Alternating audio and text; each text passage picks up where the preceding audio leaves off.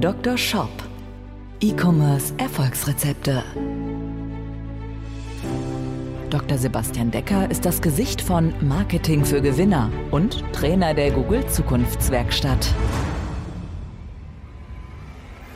Mit seinem Podcast bietet der Onlineshop-Betreibern direkt umsetzbare Lösungen, um gezielt die richtigen kaufinteressierten Menschen zu erreichen und diese in Käufer zu verwandeln. Zu Risiken und Nebenwirkungen fragen Sie Ihren Arzt oder Dr. Decker.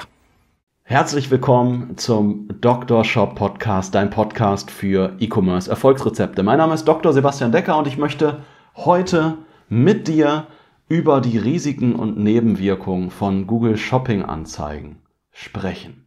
In der letzten Folge habe ich über sechs Vorteile von Shopping-Anzeigen gesprochen, aber es ist ja nicht alles, was glänzt, nur Gold. Und deswegen lass uns heute nochmal über drei besondere Risiken und Nebenwirkungen von Shopping-Anzeigen sprechen. Dr. Shop. Risiken und Nebenwirkungen. Ich bin ja ein riesiger Fan von Shopping-Anzeigen.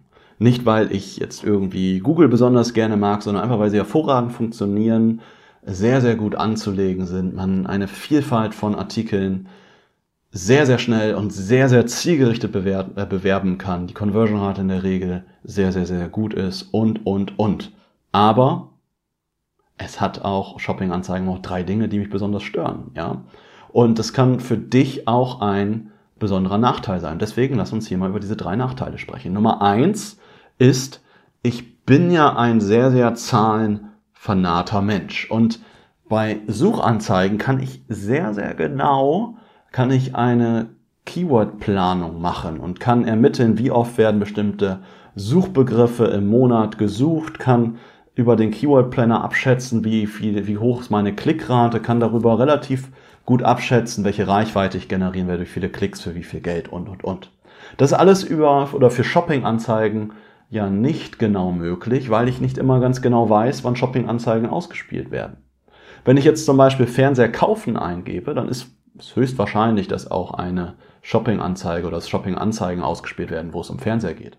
Aber wie ist es bei Begriffen mit Fernsehbewertungen oder Fernseher, ja, Testberichte oder ähnliches? Werden dort Shopping-Anzeigen angeblendet? Testet's mal gern für dich selber. Ich sagte, bei der einen Variante werden sie eingeblendet, bei der anderen nicht.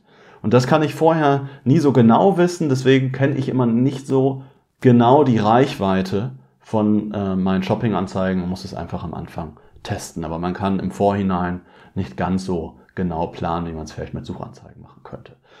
Nachteil Nummer zwei ist, die Optimierung von Shopping-Anzeigen ist schwieriger.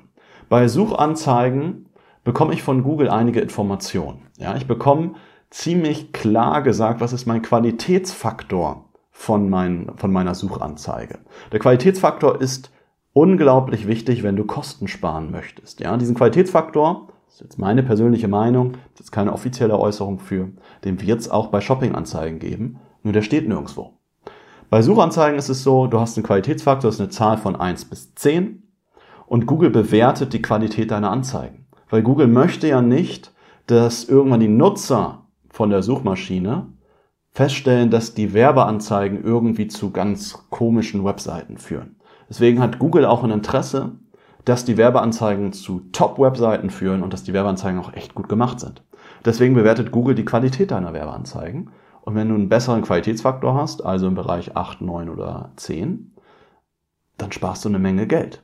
Ja, und bei Suchanzeigen wird dir genau gesagt, was hast du für einen Qualitätsfaktor und dir wird auch sogar noch in drei Kategorien gesagt, wie gut du bist. Es wird gesagt, wie ist deine erwartete Klickrate, wie irrelevant ist deine Anzeige passend zu dem Keyword und es wird jetzt äh, als drittes sogar noch gesagt, wie gut passt deine Landingpage zum Keyword.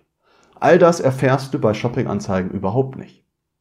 Und dementsprechend ist es schwierig, diese oder schwieriger, diese Shopping-Anzeigen zu optimieren, weil du schlechter eine Vorher-Nachher-Analyse machen kannst. Also ich will nicht sagen, dass bei Suchanzeigen es nur auf den Qualitätsfaktor ankommt. Nein, aber ich kann halt sehr, sehr gut überprüfen, jetzt ist mein Qualitätsfaktor im Bereich von 4, 5, 6. Wenn ich jetzt etwas an meinen Anzeigen ändere, wird das besser.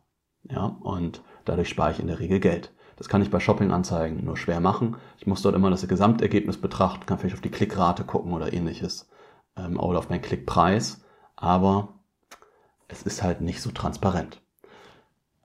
Kommen wir zu Punkt Nummer drei und das ist gerade für viele ähm, ja ein Problem, äh, die ja vielleicht ja ein Problem haben, einen günstigen Preis anzubieten, weil letztlich sind Shopping-Anzeigen Preisvergleichsanzeigen und meine Produkte sind da natürlich leicht vergleichbar mit den Preisen der Konkurrenz. Das kann auch ein Vorteil sein. Wenn du der günstigste bist, ist das ein riesiger Vorteil, dass du die äh, Möglichkeit, dort ähm, im Preisvergleich besonders ja, gut abzuschneiden aus Konsumentensicht, ja. Aber wenn du ähm, tendenziell eher mit einem Produkt ein bisschen teurer bist, weil du vielleicht nicht so günstige Einkaufskonditionen hast oder vielleicht auch einen besseren Service bietest, dann wird das aus den Shopping-Anzeigen erstmal nicht klar. Und wie immer am Ende eines Podcasts kommt die Zusammenfassung. Dr. Shop, die Zusammenfassung. Ich hatte gesagt, ich liebe ja wirklich Shopping-Anzeigen. Ja, aber ich hatte hier von drei Nachteilen gesprochen. Nachteil Nummer eins war, Keyword-Planung ist für Shopping-Anzeigen halt nicht so präzise möglich.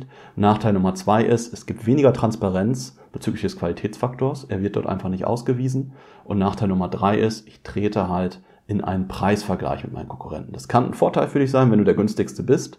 Aber wenn du nun mal nicht der günstigste bist oder halt eher in der oberen, ähm, im ober, in der oberen Hälfte rangierst, dann kann das für dich halt ein entscheidender Nachteil sein. In diesem Sinne, ich hoffe, dass dir diese Folge gefallen hat und würde mich sehr, sehr freuen, wenn du diesen Podcast bei iTunes, Spotify oder in deiner Podcast-Lieblings-App bewirbst. Denn so haben wir die Chance, sichtbarer zu werden. Ich freue mich sehr auch über dein Feedback. Schreib mir sehr, sehr gerne bei Instagram. Dort findest du mich unter sebastiandecker.com oder auf anderen sozialen Netzwerken einfach unter meinem Namen. Und ich freue mich da, mit dir in Kontakt zu treten und ich freue mich, wenn du wieder bei der nächsten Folge dabei bist. Dr. Shop, der Podcast für E-Commerce Erfolgsrezepte. Wenn du den Gewinn deines Online-Shops steigern möchtest, findest du einfache Videoanleitungen und wertvolle Tipps auf marketing-für-gewinner.de. Vereinbare deine persönliche Sprechstunde mit Dr. Sebastian Decker jetzt.